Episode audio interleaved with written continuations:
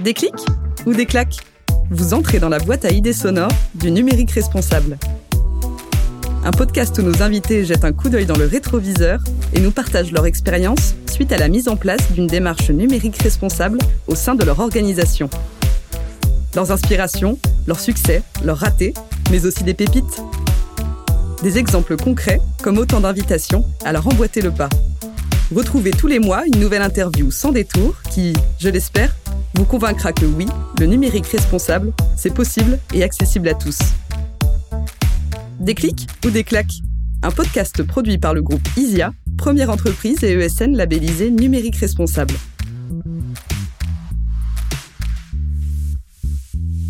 Bonjour, bienvenue et bonne année Pour la première fois dans Des clics ou des claques, nous allons parler d'une entreprise publique et pas n'importe laquelle. Fondée au XVe siècle, elle est l'une des plus anciennes de France, La Poste.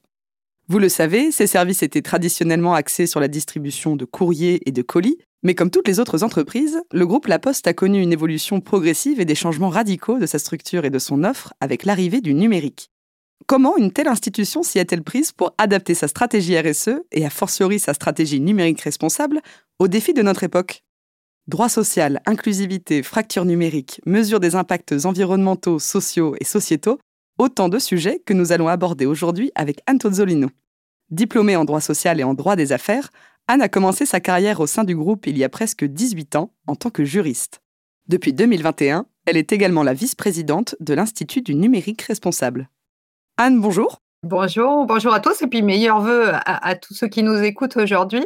Nouvelle année, même question d'entrée. Quand as-tu eu le déclic qu'à force de cliquer, on allait se prendre des claques? Je dirais que bah, j'ai été à bonne école. Euh, j'ai peut-être un peu rentré dans la sphère privée, mais mon père a dirigé un centre de recherche pendant quelques années sur la protection en mer. Euh, et il a été ensuite directeur environnement dans un grand groupe. Et euh, personnellement, en bon italien, il cultivait son potager avec ma mère qui s'occupait beaucoup du jardin et des arbres fruitiers. Donc euh, j'étais un peu là-dedans. Mes grands-parents aussi avaient euh, cette préoccupation pour la préservation des espaces naturels et mon grand-père a beaucoup œuvré en Afrique. Donc je dirais presque que c'est un ADN familial. Et j'ai grandi dans une magnifique région du sud-ouest entre la montagne et la mer, où je pense le rapport à la nature fait partie de notre éducation. Et aujourd'hui, de quelle façon ta formation initiale en droit social et en droit des affaires infuse-t-elle ton métier et tes décisions? Ah, ah Alors je dirais que le choix du droit, euh, c'est de défendre, c'est la représentation de la justice. C'est quand même très en lien avec la protection du vivant, hein, finalement, aujourd'hui. Donc je, te laisse libre d'interpréter, mais je me suis d'abord intéressée en fait effectivement à la dynamique des entreprises, à ses ressources, mais euh, j'ai traité euh, autant sur la partie juriste d'affaires, euh, sur justement un, mémoire sur le droit de l'environnement en Europe, et puis quand je suis passée à mon DEA de droit social, j'ai plutôt fait une étude sur l'égalité homme-femme. Donc je suis rentrée logiquement à la poste en fait en 2000 et jusqu'en 2004 comme juriste. Et puis l'entreprise est grande, donc j'ai eu l'opportunité de passer du droit à la qualité et la qualité à la RSE, dont euh, le Green IT à l'époque, dans une DSI euh, corporate, on va dire, puisqu'elle est le bras armé de la DSI Group. Et j'ai en charge effectivement à la fois d'accompagner les équipes opérationnelles sur l'excellence, mais aussi, euh, alors dans l'excellence pour notre direction, il y a le numérique responsable, mais le numérique responsable, je l'accompagne aussi au niveau du groupe et euh, à l'externe, bien évidemment, où je représente le groupe souvent. Hein. Tu es directrice RSE numérique responsable groupe et excellence. J'ai pas très bien compris ce que ça désignait excellence. L'excellence euh, opérationnelle, c'est-à-dire on s'attache à acculturer, former et accompagner des équipes projets dans, les standards du Lean IT. Alors le Lean IT, c'est d'abord une posture managériale, mais qui utilise des standards managériaux qui visent justement à éviter les gaspillages. Hein, c'est très connu dans l'industrie puisque c'est né euh, chez Toyota, mais c'est vraiment des processus d'optimisation qui visent la satisfaction client tout en tenant compte la qualité de vie au travail de nos collaborateurs. Donc, bien évidemment, c'est fait en liaison avec la RH. Et le numérique responsable, c'est un des dispositifs d'une démarche plus globale que l'on mène en interne qui s'appelle la démarche d'excellence. Voilà. Et puis, pour la partie numérique responsable, il y a effectivement l'accompagnement avec mes équipes de référents, hein, parce que j'ai dans mon équipe des référents accessibilité numérique, un référent conception responsable de services numériques. on traite aussi de l'IA, des achats IT, etc. Et on, et on, accompagne les projets en comité d'architecture où on fait des expertises à destination des chefs de projet, en fait. Ok. Alors La Poste est l'un des membres fondateurs du club Green IT, puis de l'INR, l'Institut du numérique responsable. Qui ou qu'est-ce qui a motivé cette volonté d'être précurseur en matière de numérique responsable? Alors, c'est bien évidemment venu euh, du développement durable, première direction future RSE. Et effectivement, elle avait pour ambition et pour objectif d'ailleurs de mesurer l'empreinte des activités du groupe. Donc forcément, euh, on s'est posé la question de tout ce qui était direction support et en particulier du numérique. Ça s'est vraiment installé finalement en 2011. On a euh, mis en place une gouvernance au niveau groupe qui s'appelait le comité Green IT, sans grande innovation, qui était euh, chapeauté par la DSI Group et la RSE à l'époque pour mettre en place un outil de mesure de notre parc informatique, un outil qui est encore aujourd'hui en utilisation en parallèle, on faisait pas mal de benchmarks entre grandes entreprises. En 2014, on a été euh, membre cofondateur du Club Green IT autour de deux experts euh, NR pour construire justement à la fois une mesure qualitative du parc avec tous les facteurs d'impact euh, environnementaux qu'on n'avait pas nous en interne et une mesure qualitative d'évaluation de maturité des pratiques et c'est comme ça qu'on a publié d'ailleurs les 65 pratiques du Green IT. Et puis, les ODD, euh, en 2015, nous ont un peu ouvert l'esprit en se disant, mais il faut que maintenant on partage tout ça, il ne faut pas que ça reste un entre-soi, il faut que ça concerne toutes les organisations, euh, privées, publiques, euh, petites, grandes, moyennes, peu importe, mais tout le monde doit s'y mettre. Donc, on a cofondé, effectivement, avec certaines d'entre elles, l'Institut du numérique responsable fin 2018. Et puis, nous avons derrière nous, la Poste, signé la charte dès les premières signatures en juin 2019.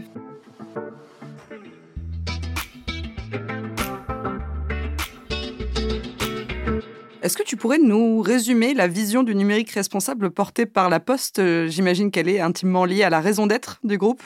Oui, le groupe La Poste a choisi vraiment de faire une, stratégie sociétale participative en interrogeant ses collaborateurs, ses fournisseurs, ses clients, euh, les associations, les collectivités territoriales, puisqu'on a une maille territoriale, les acteurs de l'ESS, les startups, enfin bref, tous les écosystèmes avec lesquels nous interagissons pour se poser la question de notre utilité, c'est-à-dire de la réponse à un besoin, mais surtout avec cette idée d'être une organisation transformante. Donc transformante, c'est aussi une prise de risque, hein, euh, forcément. Donc il y a quatre causes qui ont été retenues. La transition démographique, la transition territoriale, la transition numérique, avec notamment le développement de la digitalisation des services, hein, et bien évidemment la dernière, euh, la transition écologique quand on parle effectivement d'écologie, on ne parle pas que de réchauffement climatique, d'ailleurs, on parle aussi de biodiversité. Donc ça veut dire que la raison d'être, si je la récite, parce que c'est une phrase assez longue, hein, c'est pas un slogan marketing, au service de tous, utile à chacun, la Poste, entreprise de proximité humaine et territoriale, développe les échanges et tisse les liens essentiels en contribuant au bien commun de la société tout entière. En fait, l'idée derrière ça, c'est répondre aux besoins des parties prenantes, mais surtout en veillant à ne pas créer de nouveaux besoins qui impacteraient davantage. Mmh. Je précise pour nos auditeurs qui pourraient ne pas le savoir, la Poste compte parmi ses actionnaires l'État et la Caisse des dépôts. Donc elle porte euh, des missions de services publics comme euh, le service postal universel ou euh, l'aménagement du territoire, l'accessibilité bancaire. En 2021, la Poste est devenue une entreprise à mission. Anne, qu'est-ce que ce changement a impliqué de manière générale et plus précisément sur le sujet du numérique responsable? Ah bah alors, je, viens de réciter les quatre engagements et tu as dû noter effectivement que promouvoir un numérique éthique, inclusif et frugal ressemblait étrangement au numérique responsable quand même. Donc l'idée, c'est de s'appuyer sur ces trois axes-là. Sur la partie frugalité, il y a deux sous-parties. On sait bien que l'impact des équipements à leur fabrication est la plus importante. Donc, euh, bien évidemment, c'est allonger euh, les durées de vie, mais c'est aussi mieux acheter quand on doit acheter c'est mieux piloter le parc, parce qu'il y a quand même effectivement des différences, des hétérogénéités, à la fois dans les outils, mais aussi dans les dotations ou dans les plans d'équipement. C'est euh, mieux utiliser son environnement de travail et surtout réparer plus, plus réemployer et mieux recycler, parce qu'on recyclait systématiquement à 95%, mais finalement, on n'avait pas forcément les meilleurs euh, leviers de recyclage. Donc, c'est ce qu'on est en, train de commencer à faire d'ailleurs. Le deuxième point sur la frugalité, c'est la conception responsable des services numériques que l'on achète ou que l'on développe nous-mêmes. C'est vraiment rendre nos services et nos offres les plus frugales possibles. Et puis, bien sûr, quand on parle de conception responsable, ça se croise aussi avec le volet inclusion, qui pour nous, en termes de numérique responsable, concerne plus la partie accessibilité numérique. Donc, il a fallu monter en compétence un petit peu les équipes. Et donc, maintenant, c'est se lancer dans le respect de la conformité, c'est-à-dire poursuivre les efforts de monter en accessibilité avec nos schémas pluriannuels et puis, surtout, développer des tests d'utilisabilité. On a beaucoup de personnes en situation de handicap euh, chez nous à la Poste et on en fait des groupes utilisateurs. Et sur la partie, le dernier pilier éthique, on, va chercher plutôt la question de l'éthique de l'IA, euh, c'est-à-dire euh, vraiment la confiance numérique. C'est quand même un sujet assez complexe, l'IA. C'est des euh, compétences qui sont assez nouvelles d'ailleurs. Et euh, c'est s'organiser pour traiter ces projets-là, qu'ils soient développés, puisqu'on en reparlera peut-être après. On a de plus en plus d'applicatifs qui contiennent de l'IA.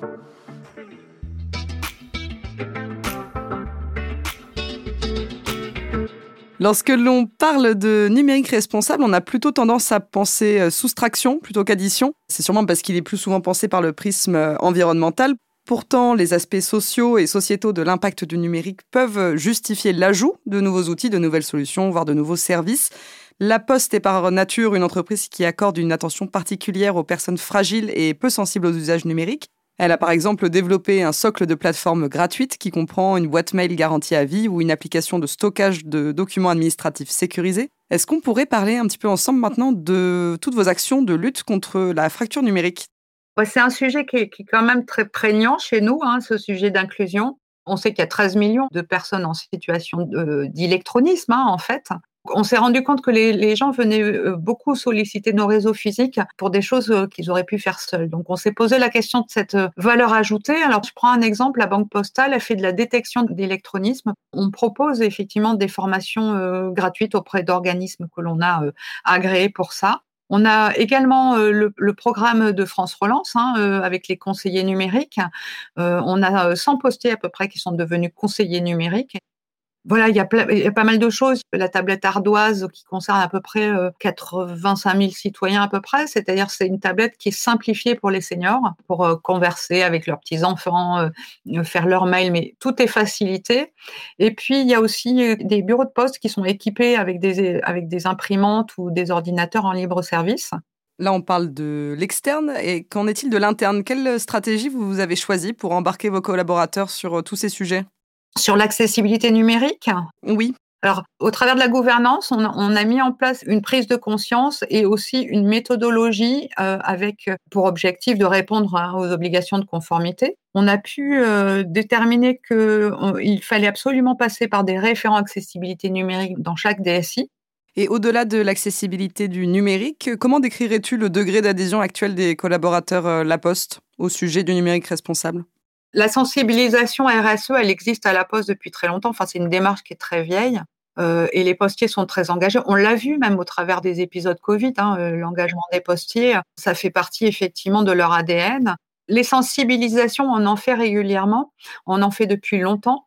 Alors les sujets évoluent un peu. Maintenant, effectivement, on n'est plus sur euh, la partie numérique et on fait, euh, par exemple, des animations du type fresque du climat où il y a vraiment un grand déploiement au sein de l'entreprise ou euh, fresque du numérique, forcément sur, sur ceux qui sont plus concernés. Mais on fait aussi, par exemple, les défis du Cyber World Cleanup Day voilà, et puis il y a, le YAMER dont je parlais tout à l'heure, enfin la communauté dont je parlais tout à l'heure aussi spécifiquement sur numérique responsable, où là c'est tout public et n'importe qui, même quand on n'est pas sur le sujet, peut poser des questions, amener de l'information, etc. Donc vraiment la sensibilisation, mais tout comme la formation, hein, mais euh, c'est pas tout à fait la même cible, mais c'est quelque chose de, de récurrent. Oui. Signataire de la Charte NR, cofondateur et membre de l'Institut du numérique responsable, La Poste est la première organisation à obtenir le label numérique responsable de niveau 2 dans sa nouvelle version. Alors il faut préciser que ce label concerne la DSI qui opère la gouvernance du numérique responsable. Est-ce que tu peux nous retracer cette aventure? Bien sûr. Alors, le, label, c'est après la charte, hein, le, deuxième engagement. Sauf que là, c'est un vrai passage à l'action puisqu'il engage dans une amélioration continue. Hein. Il y a une évaluation et un engagement d'amélioration continue. Donc, moi, j'ai fait le choix de nous lancer dans une démarche de labellisation, bien sûr avec l'accord de nos sponsors, pour plusieurs raisons. Un, pour anticiper la stratégie à 2030 qui était en construction à l'époque. Donc, c'était déjà pour être un peu aligné par anticipation. On aime bien anticiper à la poste. Hein. C'était pour embarquer aussi un comité de direction qui était quand même très hétérogène en termes d'envie, de motivation. Voilà, donc c'était un objectif de fédération finalement. Et puis c'était euh, faire boule de neige avec les autres DSI.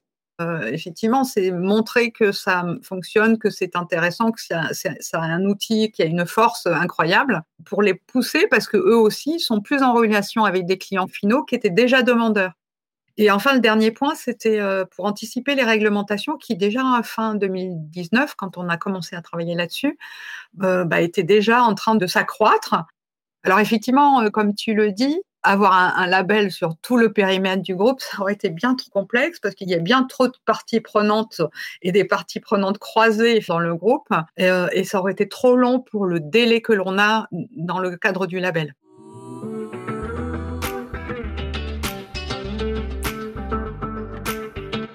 On avait évoqué ensemble, euh, avant cette interview, la question de l'œuf ou de la poule. Alors, je vais te, la reposer.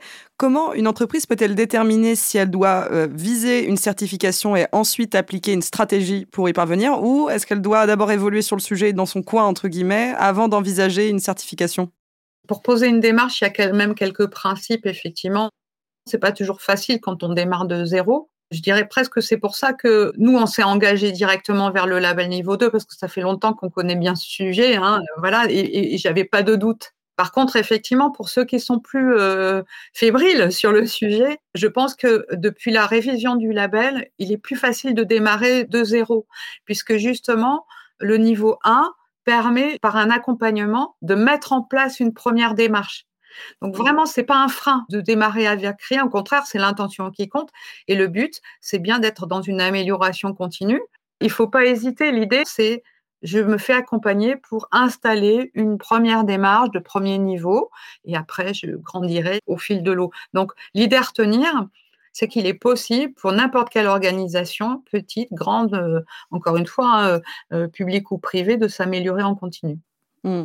Est-ce que tu peux nous en dire plus sur la façon dont vous impliquez vos fournisseurs dans votre démarche NR dans le cadre des ateliers de gouvernance, on travaille euh, déjà sur les achats IT, justement. Donc, ce qu'on a fait depuis 2020, c'est qu'on a euh, construit une démarche collaborative avec la DHA Group, les RSE et nous, donc, on a vraiment euh, construit une grille de préfiltrage pour permettre de cribler effectivement les consultations groupe uniquement, hein, c'est-à-dire les consultations mutualisées pour le groupe, parce que c'est difficile d'être partout à la fois, hein, c'était pas possible. Il fallait choisir nos priorités d'achat, donc les achats les plus sensibles en général, mais surtout les domaines d'achat, hein, on travaille. Euh, donc, on a construit cette grille. Ensuite, on a euh, élaboré au fil des expérimentations qu'on avait faites sur plusieurs consultations un référentiel de critères et puis euh, ensuite, un processus effectivement d'instruction de l'achat. Un processus qui couvre de la fixation des critères d'achat de l'avis de marché, en passant par le dossier de consultation, d'évaluation, le poids de la notation, la grille de notation, les soutenances, jusqu'au euh, plan de progrès ou contractualisation avec nos fournisseurs. Donc, on était déjà dans une démarche un peu d'achat IT responsable, sans que ce soit vraiment euh, achat responsable au sens euh, euh, certification. Pendant le label, j'ai fait le choix d'interroger euh, le directeur des achats IT justement dans, dans le cadre de l'audit. Et puis, bah, juste derrière, ils ont décidé d'engager, alors pour des raisons plus sociétales, on va dire, une démarche d'achat responsable certifiée. Donc, c'est en train de, de se préparer. OK. Depuis quelques années, notamment 2018 avec l'application du RGPD, les données personnelles sont devenues un sujet majeur. Ce RGPD, la Poste euh, l'avait anticipé justement dès 2016 en mettant en place la charte Data, première charte de protection des données en France. Aujourd'hui, quelle est votre stratégie sur le sujet? Alors, on parle de confiance numérique, c'est un peu le troisième pilier. Quand on parle d'éthique, on parle de confiance numérique.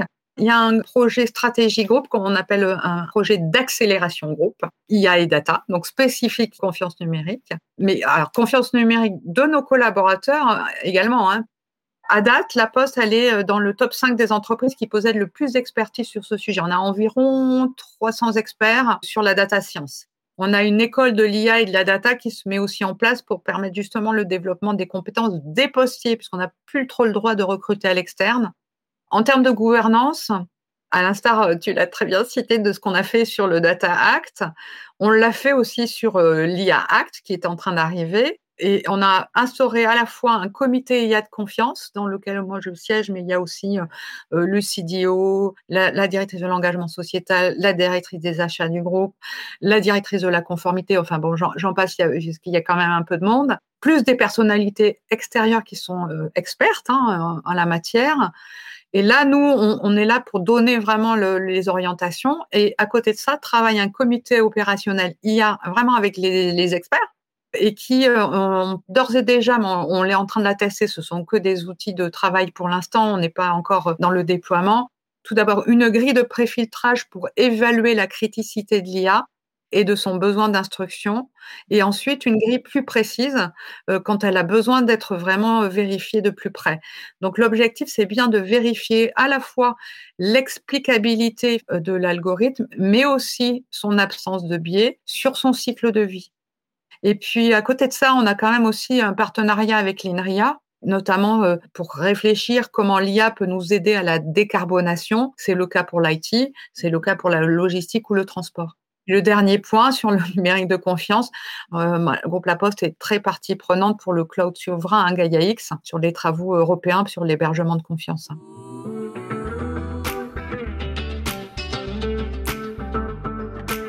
Alors je change complètement de sujet. Anne, tu es la première femme que je reçois dans Déclic ou Déclac. Comme beaucoup d'autres secteurs, celui du numérique tend à être perçu comme masculin. Est-ce que c'est une réalité? Ah oui, oui, c'est tout à fait vrai que le domaine est très masculin, c'est très factuel même. Hein. Mais je dirais presque que, que ceux qui travaillent le numérique responsable, c'est un petit peu moins le cas parce que ça s'explique peut-être parce que ça vient aussi beaucoup de la RSE et la RSE est beaucoup plus féminine. Donc vivement que le NR se, propage beaucoup plus largement et je pense qu'on arrivera un peu plus à l'équilibre. En tout cas, c'est vrai que nous, on se pose la question hein, pourquoi se priver de compétences lorsque les ressources sont déjà difficiles à trouver aujourd'hui. Hein, on prête vraiment attention à ça. Dans les rares cas de recrutement euh, euh, externe que nous sommes autorisés à faire, hein, je l'ai dit tout à l'heure, on n'a plus le droit de recruter à l'externe sauf sur des ressources vraiment très particulière. Euh, donc, ce que l'on fait effectivement à la place, c'est quand on a un, vraiment besoin euh, qui est mutualisé, bah, on préfère développer des parcours internes. Puis voilà, on est dans une relation gagnant-gagnant entre le besoin de l'entreprise et les souhaits d'évolution des collaborateurs. Hmm. Quels sont vos grands chantiers pour 2023 ah, ah. ah bah alors, mettre en place la nouvelle gouvernance et le pilotage associé, ça c'est très important parce que le statut d'entreprise à, mission, ça nécessite de rendre compte.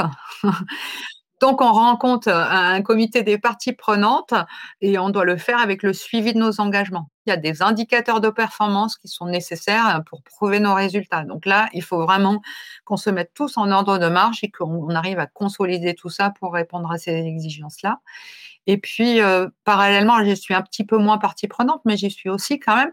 Euh, on a mis en place euh, depuis 2021 la taxonomie verte, hein, qui, consiste effectivement à verdir nos, investissements. Alors, c'est très peu couvert sur la partie, la partie IT, mais enfin, en tout cas, sur cette partie-là, bah, c'est pareil, il faut quand même prouver que tous nos investissements sont verts pour pouvoir avoir une image auprès des investisseurs qui nous permettent de développer d'autres grands projets sociaux, quoi, sociétaux. Très bien. Eh bien, écoute, je vous souhaite toutes ces réussites-là pour, euh, pour 2023. Ça va? Tu es, plutôt confiante? Oui, ça va aller. eh bien, écoute, merci beaucoup, Anne. Merci beaucoup à toi, Cécile. Au revoir. Ainsi s'achève euh, cet épisode. Merci pour votre écoute. J'espère vous retrouver le mois prochain pour une nouvelle interview. Si ce podcast vous plaît, n'hésitez pas à vous abonner, à nous laisser des étoiles et à en parler autour de vous sur vos réseaux ou à votre prochaine pause café. C'était Déclic ou Déclac, la boîte à idées sonores du numérique responsable, un podcast produit par le groupe ISIA, première entreprise et ESN labellisée numérique responsable, réalisé par Aparté Studio et le studio Le Son de l'encre. À bientôt!